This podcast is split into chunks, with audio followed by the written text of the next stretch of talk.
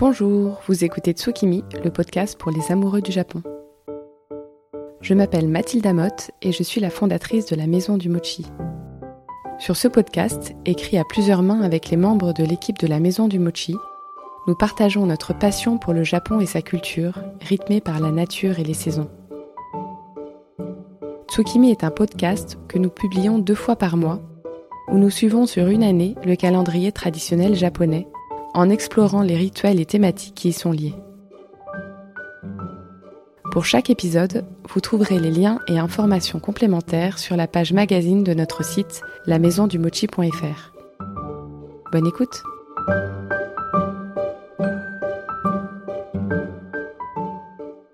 Bienvenue dans ce quatrième épisode de Tsukimi et deuxième entretien. La personne que j'invite aujourd'hui sur le podcast est intimement liée pour moi au Japon. J'ai parcouru les articles de son blog en même temps que je parcourais les rues de Tokyo. Je ne compte plus le nombre de recettes de son blog que j'ai réalisées. Sa recette de pâte brisée végétale fait partie de mes incontournables et je me souviens encore baver sur mon clavier en explorant l'index des plats. Cette personne, c'est Cléa, et son blog, toujours actif, s'appelle Cléa Cuisine. Autrice de livres de cuisine et coach culinaire, Cléa est pour moi un modèle en matière d'alimentation saine et végétale. Elle a l'art de créer des recettes simples avec ce petit supplément d'âme qui vous donne terriblement envie. Cléa a vécu deux années au Japon et est passionnée par ce pays. En octobre dernier, c'est sur son idée que nous avons proposé un daifuku mochi au miso et à la noix, qui a été énormément apprécié. Pendant cet entretien, nous avons évoqué les raisons qui l'ont poussé à vivre sur l'île de Kyushu. Nous avons évoqué ses meilleurs souvenirs et la nature magnifique de cette île. Nous avons évidemment parlé de cuisine japonaise, notamment de miso, cette pâte de soja fermentée que l'on peut mettre avec à peu près tout. Enfin, nous avons parlé de novembre et du plaisir retrouvé de déguster un bon nabe, ce pot-au-feu à la japonaise après une bonne marche dans le froid. Mais je n'en dis pas plus et vous laisse écouter cet entretien avec Léa. Bonjour Cléa. Bonjour Mathilda. Un grand merci d'avoir accepté mon invitation pour cet entretien autour du Japon. Pour commencer, pourrais-tu te présenter en quelques mots? Euh, Oui, d'abord je te remercie, je suis ravie d'être là avec toi. Euh, donc je suis Cléa, je suis euh, autrice d'une bonne trentaine de livres de cuisine bio et végétarienne, et puis donc du blog cléacuisine.fr que j'ai commencé au Japon en 2005, je crois. Oui, ça fait déjà tout ce temps-là. Ça fait tout ce temps-là, oui. Les blogs, c'était une autre époque, sauf euh, pour toi qui continue de l'animer ton blog. Moi, je suis un dinosaure, mais j'assume. Pourrais-tu me dire quel a été ton tout premier souvenir en lien avec le Japon? Je crois que c'est un petit peu cliché, mais euh, ça devait être quelque part en rapport avec le club Dorothée. J'étais vraiment euh, une de ces enfants nés au début des années 80 et qui a grandi un peu avec la télé bon, euh, une époque de dinosaures pré-internet. Et c'est vrai que euh, moi, dans ma campagne, le seul lien que j'avais avec le Japon, c'était à travers les dessins animés. Et donc, euh, je me rappelle notamment bah, de, dessins animés comme Juliette Je t'aime, qui est hyper cliché quand on en parle maintenant, mais qui en fait montrait vraiment cette culture populaire japonaise, un peu tout ce qui était lié au folklore, aux traditions, avec en même temps un côté totalement déjanté. Et je me suis dit que c'était extrêmement bizarre, mais que j'adorais ça. Et donc, euh, j'ai gardé le lien euh, avec le Japon à chaque fois que j'ai pu, c'est-à-dire euh, j'ai quand même eu assez peu d'opportunités quand j'étais petite. Et puis ensuite, quand c'est arrivé un petit peu, il y a eu les tout premiers restaurants japonais, il y a eu quelques livres sur la culture japonaise, puis il y a eu les premiers mangas. je me suis raccrochée à tous les wagons. j'ai toujours trouvé, il y avait quelque chose qui m'intriguait, qui m'intéressait. Et, et, donc c'est vraiment ça mon tout premier souvenir, ouais. Oui, bah écoute, moi aussi je suis un dinosaure et j'ai aussi mes premiers souvenirs avec le club Dorothée que j'adorais, mais j'avais interdiction de regarder, donc c'était. Ah, en plus, euh, c'était transgressif, ouais, donc c'était faisait encore plus envie. mais grave. Donc, euh, mais je ne connaissais pas ce dessin animé-là euh, pour le coup. Alors celui-là, il s'appelle en japonais Maison et Coque. C'est la pension des mimosas. Et euh, ça, je, je, le conseille à tous les auditeurs. C'est vraiment, euh, moi, je l'ai lu ensuite euh, en japonais, je l'ai lu en français. En plus, il vient d'être réédité dans une belle euh, collection qui est accessible à tous, facile à trouver. Et c'est vraiment formidable pour découvrir la culture japonaise. il y a une histoire un petit peu mièvre en dix tomes sur une espèce d'histoire d'amour, mais en fait, faut pas trop regarder à cette histoire-là. Ce qui est intéressant, c'est tous les personnages secondaires et tout ce qui se passe dans cette petite pension où habitent voilà différents pensionnaires. C'est vraiment le mode de vie populaire japonais.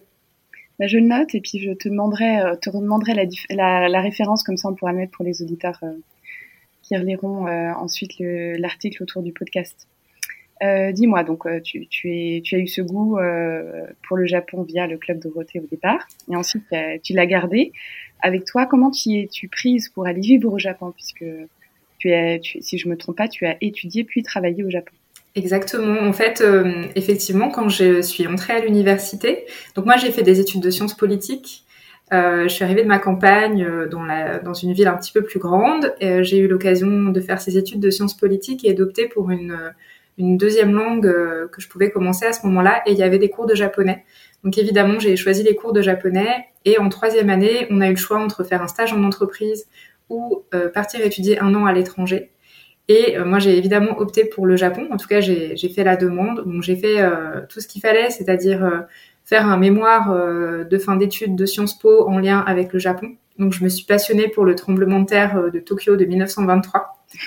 Euh, je suis allée fouiller dans toutes les archives à Paris. Euh, enfin, je, je, me suis vraiment passionnée pendant un an sur ce sujet-là.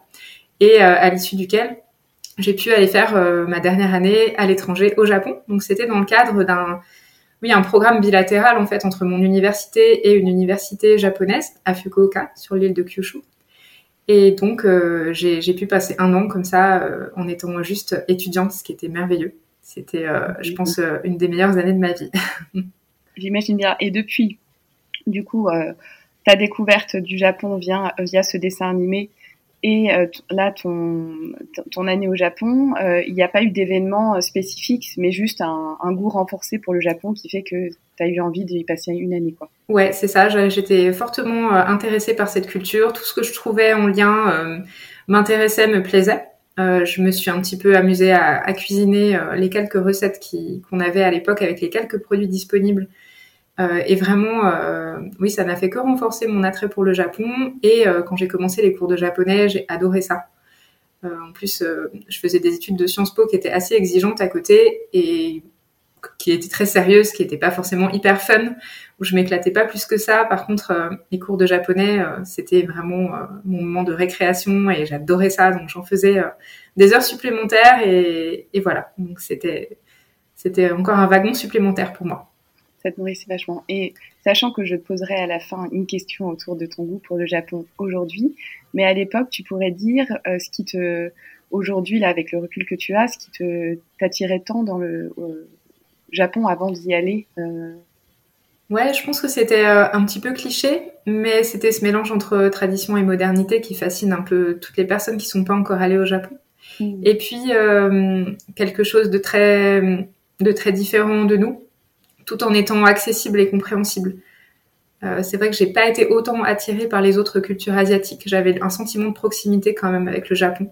Je pense qu'il est lié à on a quand même été perfusé au dessin animé japonais et au manga et je pense que ça a créé cette sorte de proximité. D'accord. Super intéressant.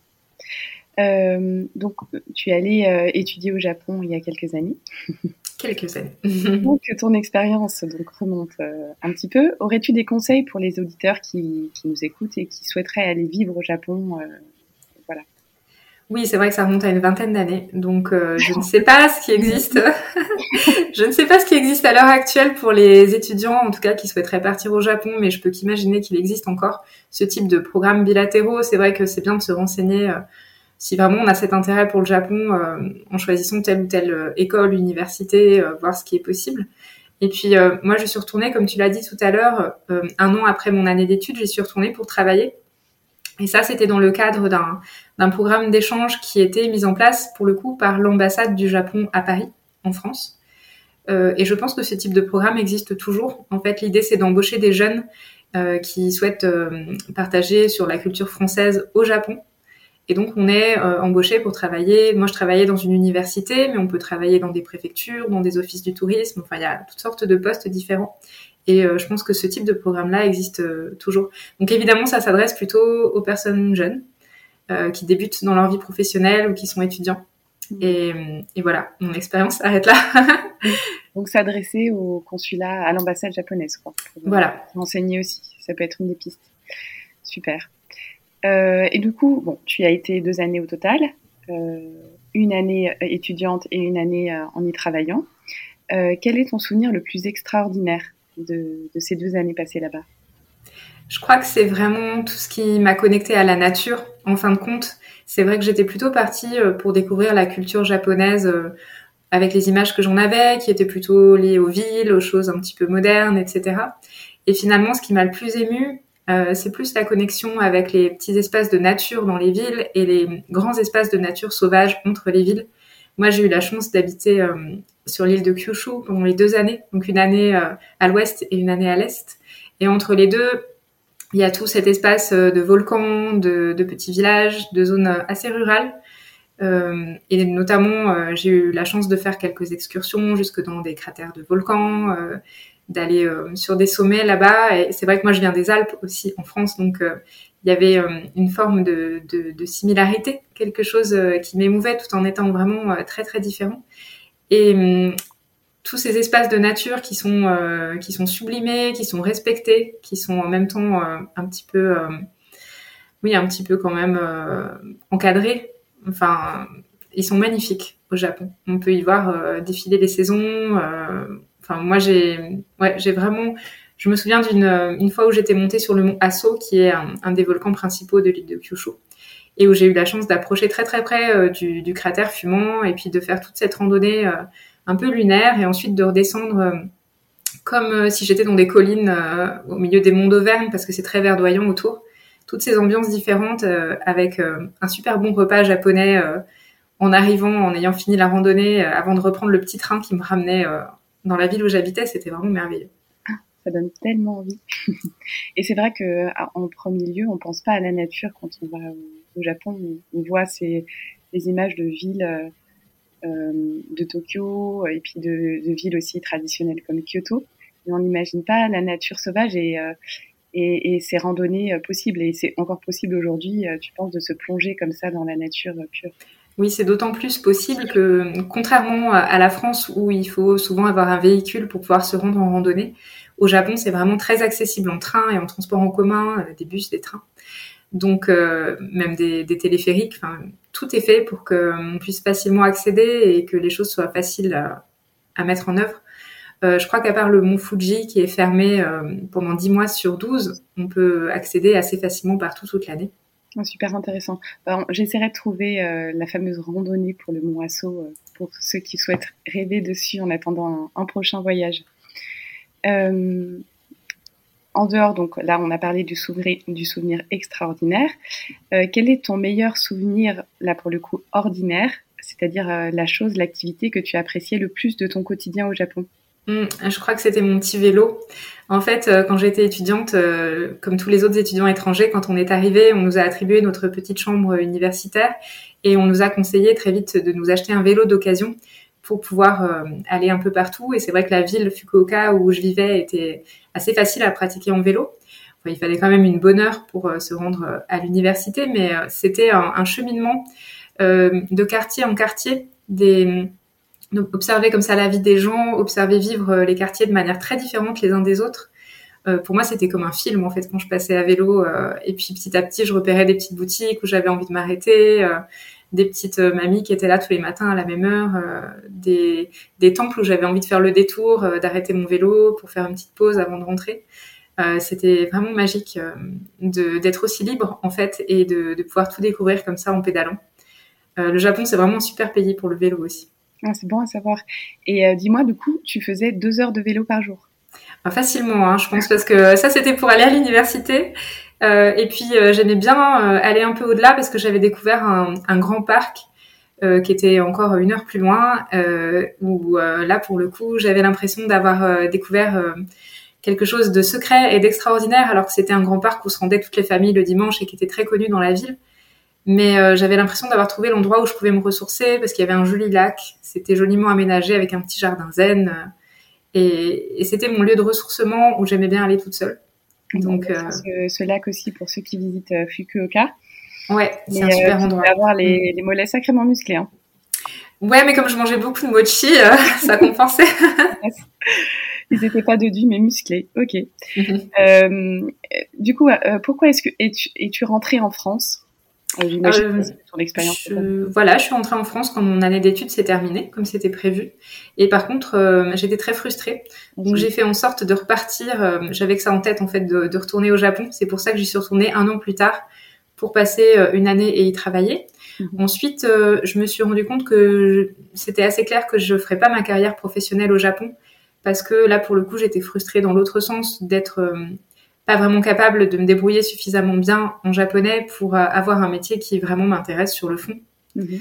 Euh, J'enseignais euh, simplement, je donnais des cours de français, des cours d'anglais, des cours autour de la culture européenne dans une université. Euh, les élèves étaient pas super passionnés, hein, de manière générale. C'était un cursus sur deux ans, euh, principalement destiné aux, aux, jeunes femmes qui se formaient notamment sur les arts et la culture, mais au à qui on disait finalement, euh, vous deviendrez soit femme au foyer, soit hôtesse de l'air, parce qu'il y avait un gros aéroport pas très loin. Et donc, elles s'étaient pas hyper motivées, on peut les comprendre. Pour elles, c'était deux années un peu plutôt euh, pour s'amuser, et elles ont bien profité. Mais du coup, j'avais pas un travail super intéressant, et j'avais pas vraiment de perspective de le rendre plus intéressant, ni d'en exercer un autre sur place qui me, qui me, qui me convienne suffisamment, qui m'épanouisse suffisamment. Donc, euh, j'ai décidé d'en profiter comme elle pleinement et de rentrer à l'issue de cette année. Très bien. Et depuis, tu n'as pas été tentée de retrouver un métier là-bas où tu as peut-être pas eu l'opportunité Comment ça s'est passé euh, Tu as eu envie d'y retourner encore ou euh, finalement tu t'es dit que ta place était bien en France avec euh, ce lien spécial avec le Japon? C'est la deuxième option. Effectivement, je me suis dit que j'ai suis retournée pour voyager. Mhm. je suis retournée plusieurs fois. et j'ai vraiment décidé de maintenir ce lien de manière importante, mais par contre en faisant le deuil d'une vie professionnelle là-bas. Mm. Et euh, j'ai eu la chance aussi d'y aller pour un, voyage professionnel et d'être accueillie comme le sont euh, les personnes qui sont en voyage professionnel au Japon, c'est-à-dire avec un vrai tapis rouge. et du coup, si j'avais travaillé sur place, euh, j'aurais peut-être pas ressenti la même chose. Et c'est chouette aussi de, de vivre ce lien avec le Japon. Oui, bien sûr. Qu'est-ce qui te manque le plus du Japon? Euh, je crois que Laure qui est a fait cette réponse-là déjà, mais ce sont les onsen. Les onsen, ah oui, Les onsen, ouais, c'est les, les, les, bains, en fait, les, les sources euh, d'eau euh, naturellement volcanique, naturellement chaude. Moi, j'ai vécu donc du côté de la ville d'Oita et de Beppu, sur l'île de Kyushu, qui est, qui est vraiment réputée pour ses sources thermales. Et c'est vraiment Beppu, quand on, quand on arrive, ça fume dans tous les sens. C'est une ville construite sur la montagne qui est vraiment tout en verticalité, avec de la fumée qui s'échappe euh, de partout. On a l'impression, euh, ouais, de, vraiment d'une usine à gaz ou je sais pas. Enfin, c'est assez incroyable. Ça sent le soufre et, euh, et on vit au milieu de, de ces bains qui sont partout. Et donc, c'est vrai que pour se délasser le soir après le travail ou pour passer une journée agréable le week-end, la première activité, c'est d'aller découvrir une nouvelle eau thermale qu'on n'a pas encore testée. Et ça, c'était vraiment, vraiment une activité géniale. Bah oui, oui, j'imagine. Et la ville entière fumait. Ouais. Wow. Ouais, ouais, c'est assez chouette à, voir. C'était en quelle saison que tu y as été? Euh, bah, J'ai eu la chance d'y passer toute l'année, d'arriver euh, début octobre et, de repartir euh, fin juillet. D'accord. Donc, wow. ouais, j'ai vu toutes les saisons, j'ai vu les flocons de neige sur les sources thermales au Nouvel An, c'était c'était paradisiaque. Ouais. Si tu n'avais pas de limite de budget, quel serait ton itinéraire idéal pour visiter le Japon? Je crois justement que ça serait un itinéraire très en lien avec euh, les sources thermales, parce qu'il y en a vraiment euh, partout. Enfin, d'Hokkaido à, Kyushu, il y en a, euh, il y a des, régions organisées autour du thermalisme comme ça, et qui sont réputées pour leurs auberges traditionnelles, qui sont les ryokan, Euh, où on peut voilà passer une nuit euh, merveilleuse sur des tatamis avec un, repas qui nous est servi euh, sur une petite table avec 38 bols ou assiettes différents avec des mets qui défilent comme ça sous nos yeux, que ce soit au petit déjeuner, au dîner, tout ça avant ou après un bain et une bonne nuit sur les tatamis. donc je pense que je partirais d'Hokkaido, que je prendrais un, un pass, un GR pass qui permet de voyager en train de manière illimitée, et que je descendrais du, du d'Hokkaido jusqu'au sud de Kyushu euh, en m'arrêtant dans chaque, dans chaque ville thermale. ça serait, euh, ça serait le paradis. Et je pense que j'éviterais, euh, j'éviterais les grandes villes en fait. Hmm. Euh, je les ai euh, pas mal pratiquées et je suis pas, c'est pas ça que je préfère au Japon. Mm. C'est chouette de les voir et, d'en prendre un peu plein les yeux, mais c'est aussi c'est assez fatigant. Et puis finalement des activités qui sont très liées à la consommation. Et ce qui m'intéresse le plus, je crois, c'est le tout ce que les Japonais savent faire en termes de bien-être et de bonne nourriture. Et ça, on les trouve encore mieux à la campagne et notamment dans ces régions thermales. D'accord. Et c'est vrai que c'est intéressant ce que tu dis euh, autour de, des, villes thermales qui sont à peu près partout au Japon. Donc avec vraiment à chaque fois euh, l'eau qui, fume et qui sort de, terre. tu l'expliques comment? Bon, Tu n'es pas géologue, hein, euh, mais c'est vrai que c'est très spécifique au Japon, quoi, cette, cette richesse en eau, Oui, c'est vrai, euh, on a un peu ça en France, mais beaucoup moins. Mm. C'est vraiment une région euh, volcanique encore très active, le Japon. Hein. On le voit bien avec les nombreux tremblements de terre et, les, tsunamis. Euh, voilà, effectivement, ça fume de partout et c'est organisé autour de ça. C'est-à-dire que à partir du moment où il y a une source, où il y a où il y a un jaillissement, enfin je sais pas trop comment on appelle ça, mais toute la ville s'organise autour et, et c'est quelque chose à célébrer, c'est quelque chose on encourage le tourisme autour de ça, euh, on encourage euh, même des, spécialités culinaires autour de cette source en particulier. Tout est, tout est axé autour de ça. Donc je pense que ça le fait d'autant plus ressortir. Ça me rappelle le, proverbe qu'on m'avait qu'on m'avait donné avant que j'aille au Japon. on, on, m'avait dit vivre au Japon, c'est comme être à cheval sur un dragon un dragon fumant. Euh, donc c'est vrai qu'il y a ce côté en effet hyper euh, actif quoi du, sol et qui, euh, pour le meilleur comme pour le pire. Ouais, tout à fait. Qui accompagne la vie là-bas. Mm. À quelle saison, donc on continue de parler de voyage, à quelle saison conseillerais-tu de visiter le Japon? Euh, définitivement en automne, mais parce que voilà, c'est une magnifique saison, euh, particulièrement au Japon. En fait, en automne, il pleut très très peu. C'est encore un temps assez doux. C'est vraiment une sorte d'été indien, euh, notamment le mois d'octobre et, le mois de novembre. jusque dans le sud du Japon, en tout cas, le mois de novembre est, similaire au mois d'octobre, vraiment en mode été indien. les couleurs des arbres sont magnifiques. Il y a des, c'est rougeoyant, c'est magnifique. en général, le ciel est d'un grand bleu et il fait pas très froid, donc euh, c'est parfait. C'est vrai que les gens ont souvent tendance à vouloir y aller au printemps. Euh, il faut savoir que la saison des cerisiers en fleurs, euh, bah, comme chez nous avec le réchauffement climatique, commence de plus en plus tôt, donc souvent fin février, mi-mars. après, c'est quasiment terminé. Et quand on voyage au moment plutôt de ce qui est le printemps chez nous, les mois d'avril, les mois de mai, il commence à faire déjà assez chaud. ça peut être un peu moins agréable finalement.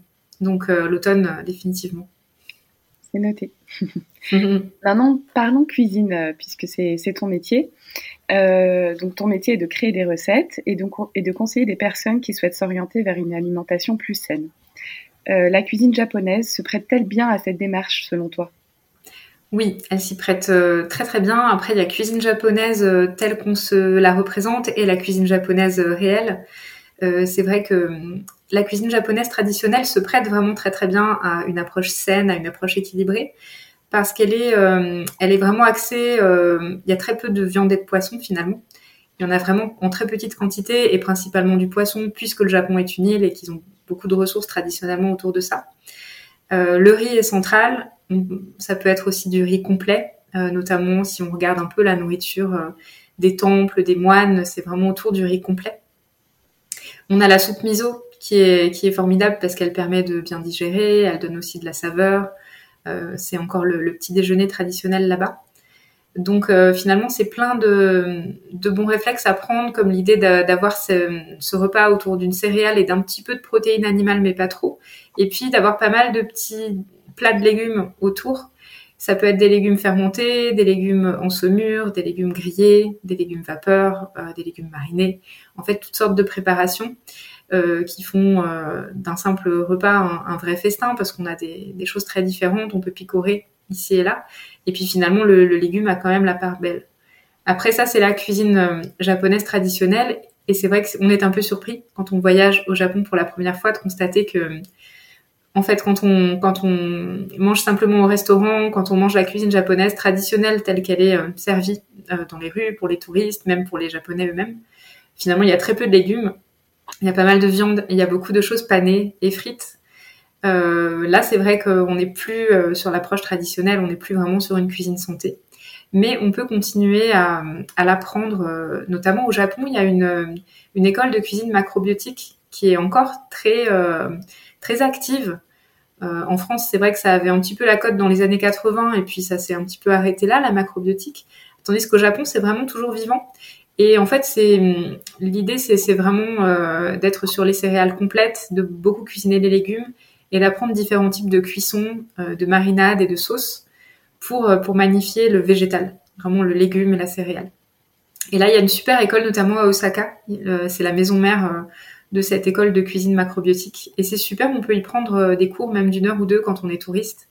Mmh. super intéressant, vraiment pour une approche saine de la cuisine japonaise. Hmm. Et tu te souviens du nom de cette école ou Je m'en souviens pas, mais on pourra la mettre en lien quand je l'aurai retrouvée. avec plaisir.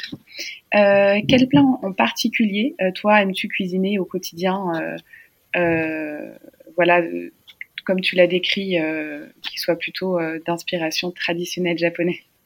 Moi, j'aime bien faire un, un bouillon plutôt végétal, mais qui contienne aussi du miso. Donc une sorte de soupe miso euh, à ma façon. Euh, normalement, dans le bouillon de la soupe miso, on met du dashi, qui est à base de poisson séché euh, et, qui n'est donc pas, pas végétarien. Moi, je, je, cuisine plutôt végétarien chez moi, donc j'utilise plutôt des algues comme de l'algue kombu et du champignon shiitake séché. Donc je fais un petit bouillon très simple en faisant mariner ces deux ingrédients-là et je le délaye ensuite avec du miso. Ça, c'est vrai que ça me fait une, une très bonne base pour faire des soupes. Euh, pour faire des bouillons, pour faire aussi, euh, j'aime beaucoup euh, préparer du nabe, notamment quand, quand, les jours fraîchissent un petit peu. Le nabe, en fait, c'est une sorte de fondue japonaise, un peu comme ce qu'on appelle chez nous les fondues à la chinoise, où en fait on a un bouillon dans lequel on fait cuire des légumes, on peut mettre du tofu, on peut mettre des nouilles, on peut mettre un tas de choses, même de la viande si on veut.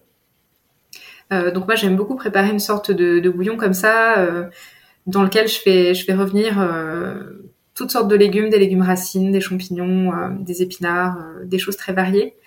Euh, je sers ça avec des nouilles soba ou des nouilles de riz. Et puis une bonne sauce à base de sauce soja et d'huile de sésame toastée.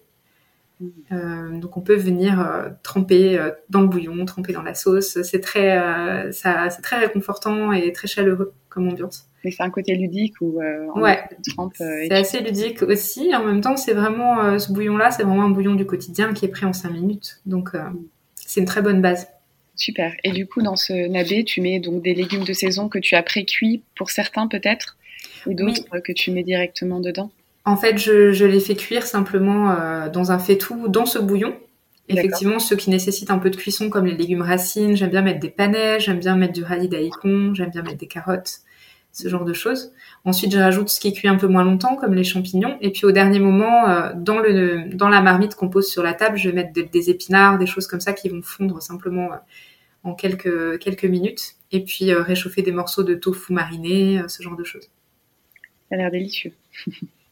quel est l'ingrédient japonais que tu préfères et celui qui t'est indispensable, que tu as toujours au frigo? Je crois que c'est le miso. je ne t'apprends rien. J'en ai mis dans le mochi du mois euh, qu'on a élaboré ensemble parce que effectivement c'est un ingrédient euh, que j'utilise vraiment au quotidien.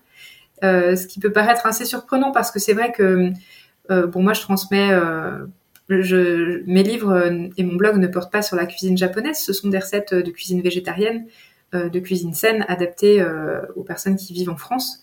Et néanmoins, j'utilise très souvent le miso dans la liste des ingrédients parce que je trouve qu'on peut vraiment le mettre euh, à toutes les sauces. Pour moi, euh, c'est simplement, par exemple, sur les tartines beurrées le matin. Ah oui, des tartines. Euh... initié aux tartines beurrées avec le miso par-dessus, c'est super bon. C'est super bon. Donc là, il s'agit de miso brun, le miso euh, le plus traditionnel, parce qu'il existe aussi du miso blanc. Mais en tout cas, les, ces tartines beurre miso, euh, qu'on peut aussi couper en mouillette et tremper dans les œufs à la coque, c'est vraiment absolument divin. Donc ça, pour un usage quotidien, c'est hyper facile.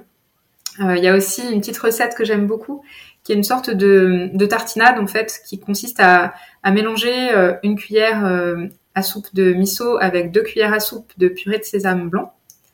Et puis on peut rallonger tout ça avec un petit peu d'eau, rajouter une petite échalote ou un peu de ciboulette émincée. Et ça, ça fait une, oui, une tartinade vraiment géniale pour remplacer, ben, par exemple, le fromage quand on n'a pas vraiment d'idée, qu'on fait simplement une soupe le soir et qu'on l'accompagne avec du pain fromage pour changer un petit peu, comme c'est très très goûteux, Ça, ça permet d'avoir une option végétale. Et puis le miso, je le mets aussi à la place de la moutarde dans une vinaigrette ou bien dans, dans, une sauce un peu comme ça avec de la purée de sésame et de l'huile de sésame toastée. Donc c'est des recettes qui sont qui demandent 2-3 minutes et euh, des ingrédients qu'on peut avoir, euh, qu'on peut conserver très longtemps dans le frigo ou dans le placard. Donc, qui sont pour moi des vrais basiques du quotidien. Hmm. Et euh, dis-moi, où est-ce que toi tu, trouves ton miso? Alors moi, j'achète mon miso dans les magasins bio. En France, on a vraiment la chance de trouver beaucoup d'ingrédients japonais dans les magasins bio. et quand on vit pas forcément dans une grande ville, en général, on a quand même un magasin bio pas trop loin qui nous permet d'avoir accès à ces produits-là. Euh, et puis pour moi c'est important, euh, j'aime beaucoup le miso japonais évidemment, mais c'est aussi important d'acheter des produits bio et locaux. Et on a la chance en France d'avoir des très bons fabricants de miso, qu'il s'agisse de miso euh, bio plutôt industriel comme le miso d'Anival, qui est très très, enfin fabriqué de manière artisanale, mais en quantité quand même assez importante qu'on puisse qualifier de, presque industriel. Et puis il y a des, fabricants qui sont des plus petits fabricants qui font euh, des misos euh, vraiment à la japonaise en petite quantité, qui sont un petit peu plus onéreux, mais qui sont pas non plus euh, hors de portée du tout. Et je trouve ça génial de pouvoir varier de l'un à l'autre et, d'en avoir toujours dans mon frigo. Et t'en as à peu près combien de sortes dans ton frigo? Maintenant un peu moins, mais je dois en avoir 4 ou 5. Ah C'est bien ce que je pensais. quel, donc, le, podcast Tsukimi suit comme euh, fil rouge le calendrier traditionnel japonais. Euh, le suis-tu pour ta part? Alors, je ne le suis pas dans le sens où euh, je n'ai pas de rituel associé à ces micro-saisons dans mon quotidien. Par contre, j'adore me, renseigner, j'adore savoir où on en est dans ce calendrier pour justement simplement y penser, me projeter dans ce que ça veut dire où est-ce qu'on en est au Japon, euh, suivre aussi, euh, ben, pourquoi pas les comptes Instagram euh, ou les podcasts des personnes qui sont vraiment à fond dans ces micro-saisons et qui nous en expliquent le moindre détail, les couleurs associées, pourquoi pas les, ingrédients aussi. Et puis si je peux moi ensuite faire des ricochets dans mon quotidien, y penser quand je vais me promener dehors ou y penser quand je cuisine pour choisir tel ou tel ingrédient, je m'y connecte oui de cette manière-là. Donc c'est pas quelque chose de très de très calibré chez moi, mais par contre, c'est un vrai bonheur de, de, laisser mon esprit vagabonder de ce côté-là. Et euh, qu'est-ce, que, qu'est-ce qui te plaît euh, euh, Qu'est-ce qui te plaît autour de ce calendrier traditionnel japonais, donc en off micro, parce qu'on s'est déjà vu à plusieurs reprises avec Léa. Tu me disais notamment que le, que le, ça, t'apportait beaucoup de joie euh, juste d'évoquer euh, cette thématique. Et tu, tu pourrais savoir pourquoi est-ce que ça t'apporte de la joie du coup de ce, calendrier traditionnel japonais?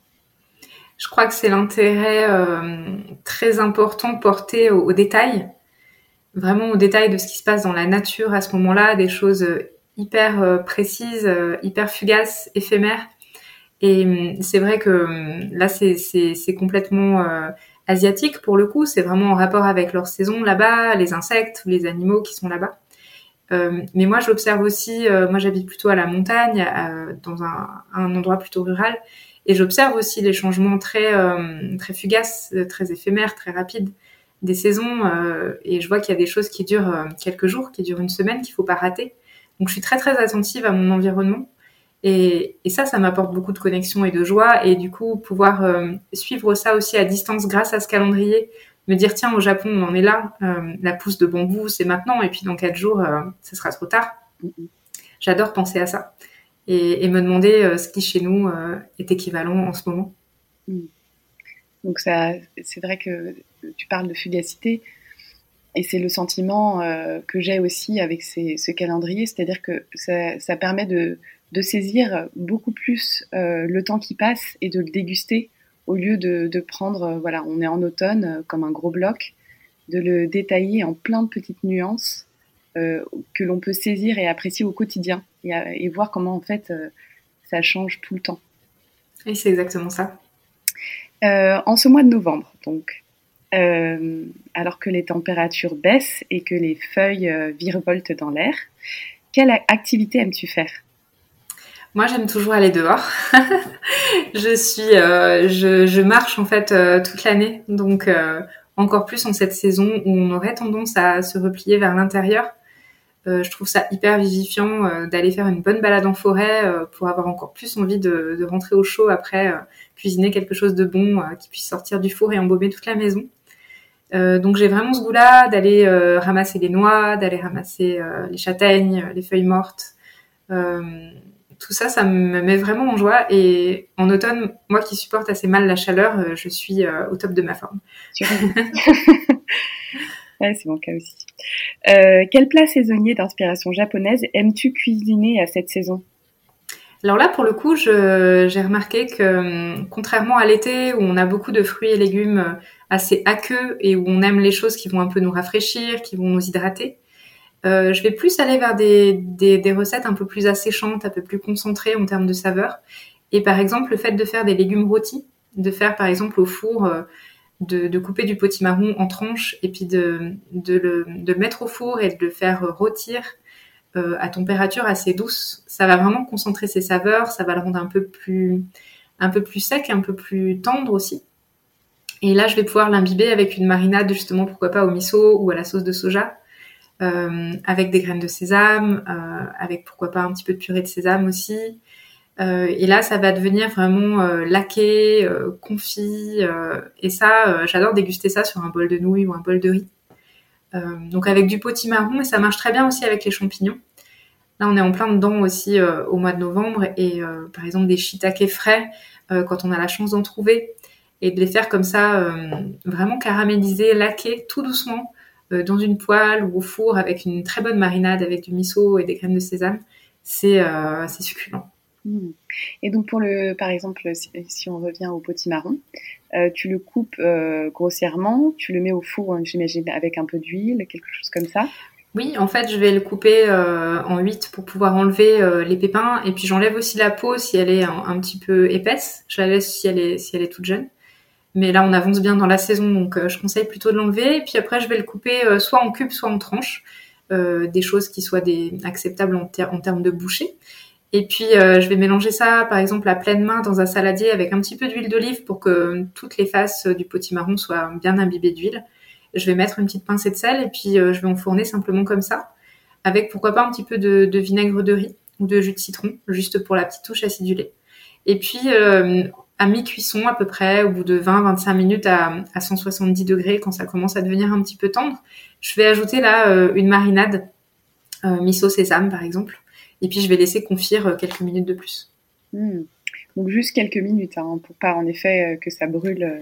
Voilà, il faut éviter que ça soit carbonisé pour conserver les saveurs aussi et puis un petit peu quand même de, de nutriments, d'intérêt nutritionnel. C'est vrai que je préfère tout ce qui est cuisson longue à basse température ou en tout cas pas trop élevé.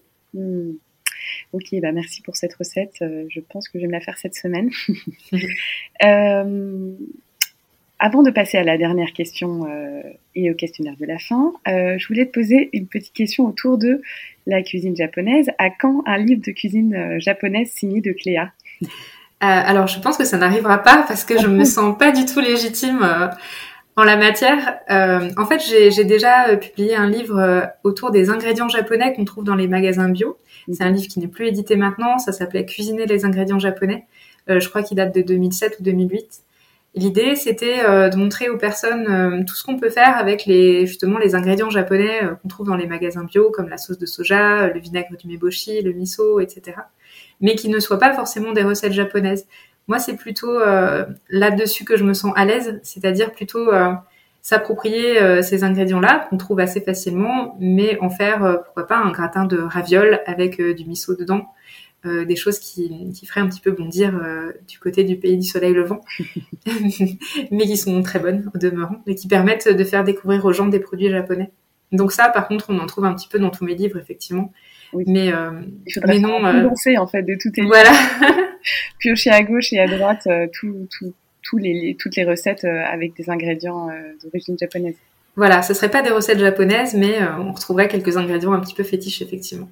Bah, de toute façon, en effet, en tant que française, de faire des recettes purement japonaises, ça n'a pas beaucoup de sens et c'est ma démarche également. Euh, à la maison du mochi, on se présente comme une maison française et c'est important pour nous. Euh, et c'est vrai que dès qu'on a des visiteurs euh, qui nous demandent si on fait des mochi traditionnels japonais, on dit non, non, non, pas du tout. mais, mais pour autant, ouais, c'est super intéressant de, faire des propositions à partir de ces ingrédients. L'orquier travaille beaucoup dans, cet entre-deux aussi. Ça apporte beaucoup de liberté aussi de pas effectivement invoquer la tradition et ça fait sens. Euh, voici ma dernière question et pas des moindres. Je te la pose comme ça. euh, Aujourd'hui, sais-tu pourquoi euh, tu aimes tant le Japon? Comment expliques-tu le lien donc, que tu gardes depuis que tu es toute petite avec ce pays? Alors, je pense qu'il y a quelque chose de l'ordre du Japon rêvé, ou en tout cas du Japon vécu, qui est différent du Japon réel. C'est-à-dire que il y a, le Japon, si on prend le Japon en tant que pays, c'est pas un pays parfait, il y a aucun aucun pays qui est parfait, il y a évidemment euh, des problèmes sociaux, des problèmes économiques, euh, du racisme, enfin de la xénophobie, des choses qui existent aussi dans d'autres pays. C'est pas forcément euh, une culture idéale.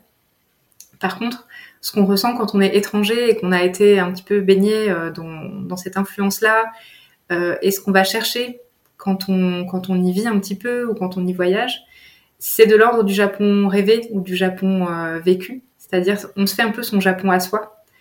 Euh, moi, je me suis un peu fait mon Japon à moi. J'ai gardé euh, vraiment euh, tout ce qui me plaît là-bas, c'est-à-dire le, le respect des uns envers les autres, même si ça veut dire parfois faire un peu la politique de l'autruche sur ses émotions, par exemple. En l'occurrence, c'est très agréable quand on est un peu comme moi, assez hypersensible, de d'être hyper respecté, de se sentir pas du tout agressé par l'autre. Il n'y a jamais de, de violence, par exemple, envers les, enfin les uns envers les autres. Euh, il y a toute cette nourriture euh, vraiment euh, délicieuse, toutes ces saveurs au rythme des saisons, au rythme des régions.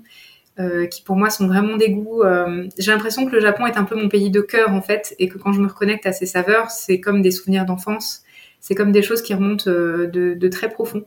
Mais c'est vraiment, c'est vraiment un Japon rêvé. C'est, c'est vraiment pas le, voilà, il y a, je pense qu'il y a autant de Japon que de personnes qui l'expérimentent. Et, et j'ai oublié ta question. Mais, mais tu y réponds, c'est pourquoi est-ce que tu aimes tant le Japon? Voilà, je pense que j'aime ce Japon rêvé, en fait, euh, avec lequel j'ai réussi à tisser des liens et, et que j'arrive à garder, à faire venir un petit peu chez moi, même si je ne vis pas au Japon. C'est vrai que euh, si j'aime par exemple certains éléments de décoration, euh, j'ai pu au fil de mes voyages en faire venir quelques-uns dans ma maison.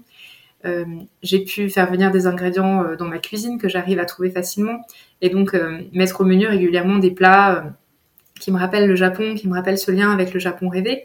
Euh, je peux avoir des, des livres, des mangas euh, que j'aime bien lire, des films que j'aime bien voir, qui, qui me permettent de m'immerger encore une fois dans ce Japon-là. Mmh. Euh, donc c'est pas le Japon, mais c'est euh, mon Japon euh, pays de cœur. Euh, et je pense encore une fois que l'année où j'étais étudiante, enfin les deux années où j'ai vécu au Japon, j'ai un peu vécu ce qu'on dit maintenant comme étant ma meilleure vie. On dit beaucoup, on dit beaucoup cette expression de dire j'ai vécu ma meilleure vie. Euh, je pense effectivement que j'ai une telle quantité de souvenirs euh, rattachés à ces séjours au Japon que euh, les invoquer en tirant un simple fil qui peut être soit la nourriture, soit un bon film, soit un manga, soit un objet ou une photo, ça me fait un bien incroyable. C'est assez remarquable, enfin le, là ce que tu dis, c'est-à-dire autour du Japon rêvé, et ces années, c'est-à-dire que tu as passé ces années là-bas et ça a été super, mais tu savais qu'il y avait quelque chose d'éphémère dans cette euh, expérience et qu'il fallait que tu rentres. Et aujourd'hui, tu continues d'alimenter.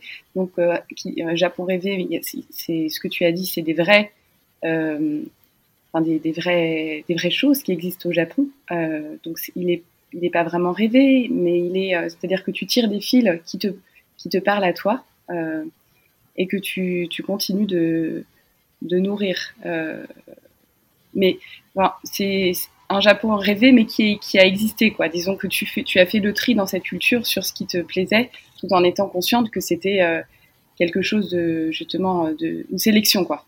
C'est ça. Mm, mm. Exactement. Bah, merci beaucoup pour ce, pour voilà, pour ce, cette dernière réflexion. avant de finir, je vais te proposer un petit questionnaire. Donc cette fois-ci, euh, c'est des questions euh, euh, pour des réponses plutôt rapides, mais si tu te sens de, développer un peu plus, il ne faut pas hésiter. mais voilà, l'idée, c'est de, de, faire un petit jeu de questions-réponses rapides autour de, voilà de, thématiques qui nous intéressent toutes deux. D'abord, quel est ton plat japonais salé préféré? Je pense que c'est le l'inarizushi. Donc l'inarizushi, ce sont euh, des boulettes de riz qui sont euh, enfermées dans une poche de tofu frit qui a la couleur inari, c'est-à-dire la couleur du pelage du renard. Euh, en fait, c'est des poches de tofu qui sont frites et puis qui sont marinées. donc il y a un peu de sucre, il y a un peu de vinaigre de riz, il doit y avoir un peu de sauce de soja aussi. Et c'est délicieux parce que le riz à l'intérieur est vinaigré, un petit peu sucré. Il y a souvent des graines de sésame aussi. Et donc, euh, c'est à la fois un plat qui est joli, enfin qui est mignon, qui est un peu tout dodu, des petites poches euh, comme ça, toutes dodues, remplies de riz. Et euh, c'est totalement végétal, c'est très très, pour moi c'est très régressif, très très bon, donc je m'en lasse pas du tout. Bon, et quelle est la douceur japonaise que tu, que tu aimes par-dessus tout, là en version sucrée? Je crois que je vais pas te surprendre en disant que c'est le Daifuku Mochi. Moi, j'ai aussi euh, découvert le Daifuku Mochi euh, dès mon arrivée au Japon. J'en avais jamais goûté avant et je suis tombée euh, totalement red dingue de cette pâtisserie-là. Donc, je pense que je les ai tous testés dans la, le petit combini, le petit magasin qui était attenant au, à la résidence universitaire où on était où étaient logés des étudiants étrangers. Donc, je les ai tous testés, hein, au sésame noir, au matcha, à l'anko, tous ceux de saison, à la châtaigne notamment au mois de novembre. Enfin, c'était euh, c'était un festival et je pense que j'en avais un par jour, euh, voire plus. et qu'est-ce qui t'a plu euh, énormément autour de cette, cette pâtisserie du coup? Je crois que c'est vraiment le côté douillet mm. et aussi le, le, fait que ce soit assez sain, c'est-à-dire on est quand même sur une légumineuse avec un petit peu de, de céréales, le riz. Donc une chouette association, quand on est végétarien, on sait qu'on doit aller chercher cette, association entre la céréale et la légumineuse pour remplacer la protéine animale de manière euh, optimale. Et même si, même si c'est un petit peu sucré, euh, finalement, il y avait vraiment un côté sain, un côté euh, réconfortant sur tous les plans, le, corps, le cœur, la tête. Donc moi, j'ai tout de suite adhéré. si tu étais une saveur japonaise, quelle serait-elle? Alors je pense que je, je serais le mélange ume-shiso. Euh, humé, c'est un mélange qu'on trouve assez souvent euh, dans, dans, les, dans les furikake, dans les, dans les mochi aussi au Japon. Humé, c'est la prune umeboshi, mhm. donc la prune salée euh, vinaigrée, fermentée. Et puis shiso, le shiso, l'orchidée, on a mieux parlé que moi, mais c'est une herbe aromatique que j'essaye de faire pousser dans mon jardin, qui fait des grandes feuilles dentelées et qui a un goût assez frais, un petit peu cannelle, un petit peu menthe, enfin difficile à, à, décrire vraiment. Mais le mélange entre euh, la fraîcheur du shiso et euh, le salé euh, de la prune et à la fois le côté acidulé, c'est vraiment une merveille. Donc c'est vrai qu'on peut trouver par exemple des onigiri fourrés de prunes umeboshi avec du, des feuilles de shiso séchées mélangées au riz. Et ça pour moi, ça vaut, ça vaut tous les plats gastronomiques du monde. Euh, bon, je te, je te la pose quand même, mais je sais quelle est la réponse. quelle est la saison que tu aimes le plus? Je crois que c'est l'automne. Hein. Je crois qu'on a compris. je suis pas très très fan des fortes chaleurs et que par contre les couleurs de l'automne et le, bleu du ciel et les, rayons euh, tout doux du soleil euh, avec les couleurs flamboyantes autour, c'est merveilleux autant chez nous qu'au Japon. Oui, et du coup, à l'intérieur de l'automne, c'est plutôt octobre, tu disais? C'est vrai que j'ai un, un, gros faible pour l'été indien pour le mois, le mois d'octobre où on a encore les feuilles sur les arbres, où vraiment les couleurs sont magnifiques. Euh, moi, j'aime bien aussi euh, la version d'après, c'est-à-dire novembre euh, et décembre, où les feuilles sont au sol, parce que j'aime aussi l'hiver. J'aime, j'aime tout ce qui amène vers le froid, vers le fait de, de profiter de l'extérieur, mais d'avoir la chaleur qui nous attend à l'intérieur, mmh. plutôt qu'elle nous soit imposée par la canicule à l'extérieur. Oui, mais c'est vrai que novembre, c'est un peu un mois mal aimé. Euh, du coup, euh, comme on est en novembre, ça peut être intéressant euh, que tu nous donnes voilà, quelques tips sur toi, ce que tu apprécies de ce mois-là. C'est vrai que c'est un mois où les, les, journées sont très courtes, presque autant qu'en décembre, et ça fait pas mal déprimer les gens. moi, mon conseil, c'est vraiment de profiter des rayons du soleil au maximum quand ils sont là. Euh, ça m'arrive de prendre mon petit déjeuner dehors, euh, même au mois de novembre, avec une, doudoune et des fois une lampe frontale. Mais en tout cas, pour être au maximum dehors, euh, prendre un maximum les rayons du soleil. et puis savourer le fait que on peut aller se promener, ça va rougir un peu les joues, il va faire un petit peu frais, mais il y a plein de choses qu'on peut ramasser et puis il y a plein de choses qu'on peut qu'on peut faire cuire au four pour quand on rentre que ce soit hyper agréable. Se faire simplement un bon chocolat chaud au, sarrasin, voilà des choses comme ça qui dont on a envie finalement que quand il fait froid dehors. Mm, mm. Donc c'est aussi euh, génial de pouvoir cocooner comme ça. Et se préparer aussi un bon euh, pour le retour de randonnée. Exactement, un nabé par semaine en novembre, décembre et janvier, c'est la règle à la maison. Obligatoire. Euh, aurais-tu une bonne adresse autour du Japon en France? J'en ai une pour les Grenoblois. Oui. Ça change un petit peu de Paris. C'est un petit salon de thé japonais qui fait aussi restauration le midi qui s'appelle Ozenya, qui fait aussi épicerie. Euh, c'est tenu par euh, des japonaises qui, voilà, qui, qui, étaient euh, venues vivre à Grenoble pour suivre leur mari français et pour éduquer leurs enfants en France, et puis qui se sont réunies autour de la bonne cuisine et donc qui, qui font à manger vraiment une, une, nourriture comme à la maison, comme à la maison du Japon. Mm. Et ça, c'est assez précieux pour moi. Donc, c'est ce genre d'endroit tout petit avec juste quelques tatamis et quelques étagères d'épicerie où se donnent aussi euh, des cours de, pâtisserie japonaise et de sushi le samedi matin.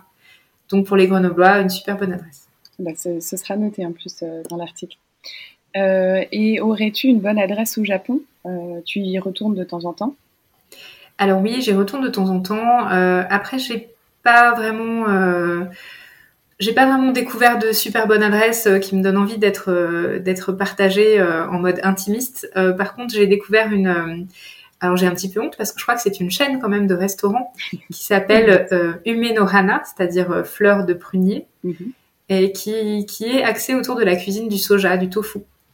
Et c'est vrai que quand on n'a pas forcément euh, le bon guide Michelin ou le bon, les bonnes adresses euh, des personnes qui vivent sur place pour trouver le restaurant de tofu dans chaque ville, euh, on peut quand même suivre, regarder s'il y a cette enseigne qui est totalement correcte et qui sert euh, vraiment des très très bons repas. En général, dans un menu, on a six ou huit plats qui succèdent pour nous faire découvrir euh, le tofu sous toutes ses formes, le soja sous toutes ses formes, de la glace, des choses marinées, des choses vapeur, etc. Et pour moi, c'est vraiment un festin. C'est vraiment assez incroyable. Donc voilà, même si c'est une chaîne et que peut-être mes peut-être des Japonais vont peut-être un petit peu rire en entendant euh, cette suggestion. Pour moi, c'est un bon conseil quand on est touriste d'avoir quand même quelque chose de, auquel se référer qui soit pas le McDo. c'est sûr, évidemment.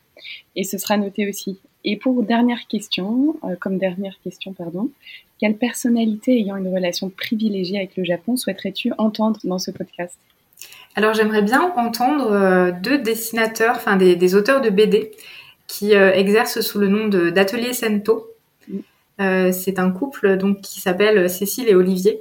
Et donc leur pseudo, c'est leur nom de, marque, c'est l'atelier Sento. Donc ils dessinent et ils écrivent, ils, séjournent régulièrement au Japon.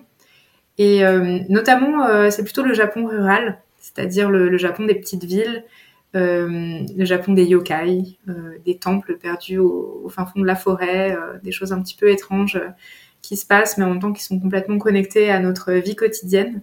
Et j'aime beaucoup, beaucoup leur approche. Et je serais assez curieuse de savoir quel est leur lien euh, avec l'alimentation au Japon, parce qu'ils ont beaucoup vécu et je pense que eux aussi, euh, même rentrés en France, ils essayent de maintenir ce lien. Hmm. Bah, merci pour cette euh, suggestion, qui est une très très bonne suggestion. J'aime beaucoup Atelier Sento aussi. Et s'ils l'acceptent, je les inviterai avec plaisir. Bon, et eh bien, merci beaucoup Cléa pour, pour ce, voilà, toutes ces réponses super intéressantes. Merci à toi. Merci à tous. Et puis euh, à, très bientôt euh, autour de tes recettes, euh, de ton blog. On peut te suivre sur, sur le réseau Instagram, c'est ça? Oui, en fait, mon, adresse de blog, c'est Cléa Cuisine et c'est la même sur Instagram. Voilà, mais c'est sur ton blog Cléa Cuisine que tu es principalement active. Oui, tout à fait. Très bien. Bon, bah merci beaucoup. À bientôt. Merci, à bientôt. Vous retrouverez les notes de l'épisode sur notre site internet lamaisondumochi.fr dans la partie magazine avec des liens vers les ressources dont je vous aurai parlé. Si vous avez aimé cet épisode et que vous souhaitez le soutenir, la meilleure façon de le faire est de lui mettre une note 5 étoiles sur Apple Podcast, avec si possible un petit commentaire, ce qui permettra de le faire connaître. N'hésitez pas non plus à le partager aux personnes qui pourraient être intéressées. Merci pour votre écoute et à très vite.